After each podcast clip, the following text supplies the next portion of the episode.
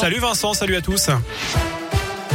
Et à la une de l'actu, cette enquête toujours en cours dans le Puy-de-Dôme après un drame hier après-midi dans un petit village près d'Ambert. Un homme de 62 ans tué devant chez lui à coups de fusil par son voisin de 73 ans avec qui il venait d'avoir un différend. Le suspect a pu être interpellé sans résistance. Selon les premiers éléments, plusieurs plaintes avaient déjà été déposées contre lui depuis un certain nombre d'années. Cette nouvelle panne chez SFR, de nombreux utilisateurs du réseau ont constaté qu'ils ne pouvaient ni appeler ni aller sur Internet durant l'après-midi. C'est d'ailleurs ce qu'a confirmé le site downdetector.fr avec plusieurs milliers de pannes recensées. Deux tiers des soignants suspendus faute de passe sanitaire sont maintenant vaccinés. C'est ce qu'annonce Olivier Véran, le ministre de la Santé. Ils sont donc retournés au travail. Cette obligation vaccinale touche 2 700 000 travailleurs.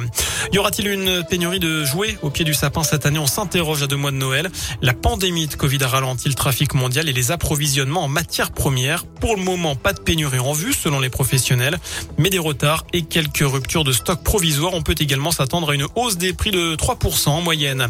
Cette affaire sordide également à Vauvert dans le Gard près de Nîmes. Un père de famille de 35 ans a été abattu ce matin d'une balle dans la tête alors qu'il sortait de chez lui pour aller travailler. Cet artisan était inconnu des services de police et de gendarmerie. Une enquête pour assassinat a été ouverte.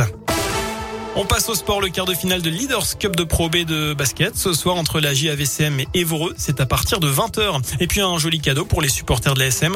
Clermont va recevoir Toulouse le 1er janvier. La Ligue nationale de rugby a annoncé tout à l'heure la programmation des 13e et 14e journées de top 14. Les Auvergnats accueilleront les Haut-Garonnais, les haut pardon, à 21h. Avant cela, ils se déplaceront le 26 décembre sur la pelouse de Brive. Enfin, avis aux fans des Enfoirés, la billetterie pour 2022, un air d'Enfoirés a ouvert ce matin à 10h. Les concerts auront lieu du 20 au 24 janvier à Montpellier. Toutes les infos sur enfoiré.fr. Les Restos du Cœur comptent sur vous. Voilà pour l'essentiel de l'actualité. Merci beaucoup.